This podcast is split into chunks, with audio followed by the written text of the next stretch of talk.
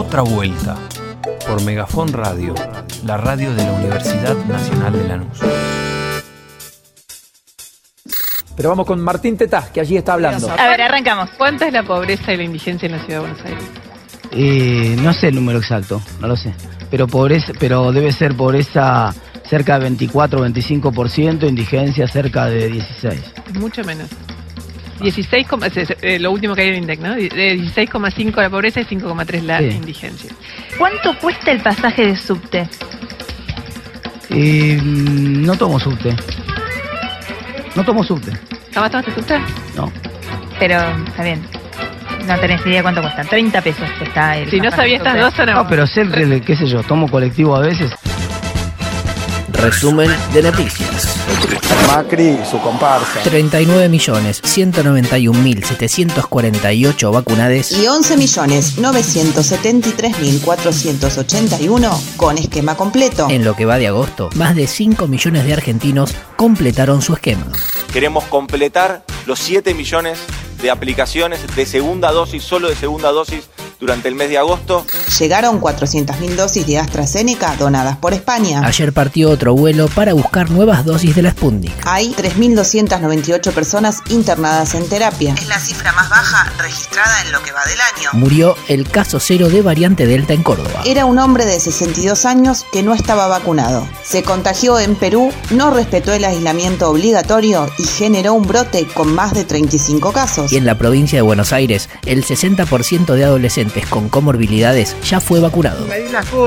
Otras noticias. Como entran, salen. Argentina recibió hoy los 4.355 millones de dólares por derechos especiales de giro. Con esos fondos se pagarán los vencimientos de deuda que, si no se consigue un refinanciamiento, son 4.380 millones a desembolsar antes de fin de año. Feliz día, argentino. Campaña. A tres semanas de las PASO, Alberto Fernández visitó al gobernador Uñac. Recorrieron industrias sanjuaninas y entregaron viviendas. Kisilov se reunió con empresarios pymes en el Polo Industrial de San Martín. Del otro lado, Macri se metió de lleno en la campaña. Luego de su debut junto a Vidal, ayer acompañó a Diego Santilli en su recorrida por 3 de febrero y fue entrevistado por Majul. Entrevistado es una forma Creen que los ciudadanos somos esclavos.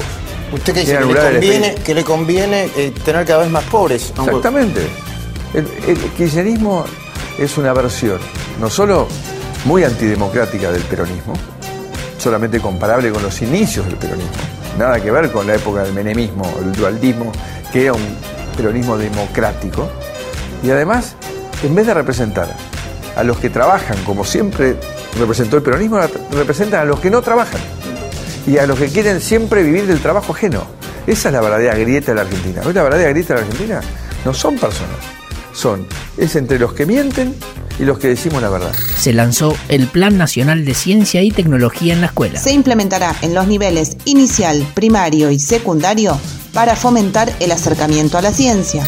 Cómo llevamos la ciencia a nuestras escuelas como herramienta de transformación que nos permita no solo un proceso de alfabetización científica, sino también poder potenciar vocaciones científicas en nuestros niños, nuestras niñas y nuestros adolescentes. Afganistán. El Reino Unido convocó una reunión del G7 para analizar la evacuación del personal de Estados Unidos y sus aliados. Estudian sanciones económicas si el talibán comete abusos contra los derechos humanos en el territorio afgano.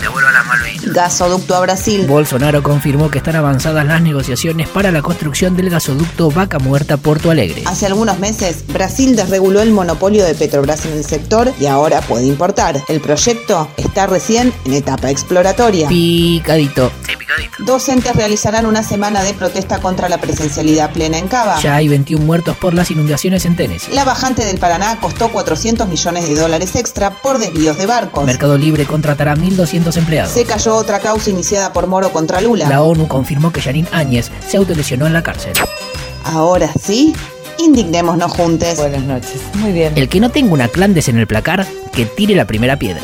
La verdad que ayer eh, me sentí muy triste porque vieron cuando algunas personas dicen me quiero ir de este país. Sí. Yo por primera vez lo sentí. Te ¿Sí? juro, ¿eh?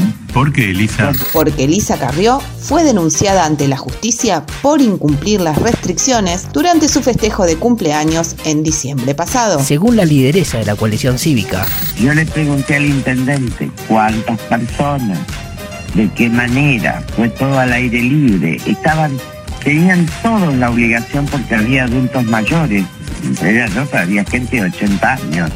No fue un cumpleaños de políticos. Pero, pero, pero, el intendente de Exaltación de la Cruz, Diego Nani, dijo otra cosa. No hay ningún acto administrativo, ninguna solicitud de permiso de ningún tipo de evento, de que sí hubo un contacto telefónico en el cual eh, la denunciada me manifiesta la intención de hacer una reunión íntima con su círculo más allegado.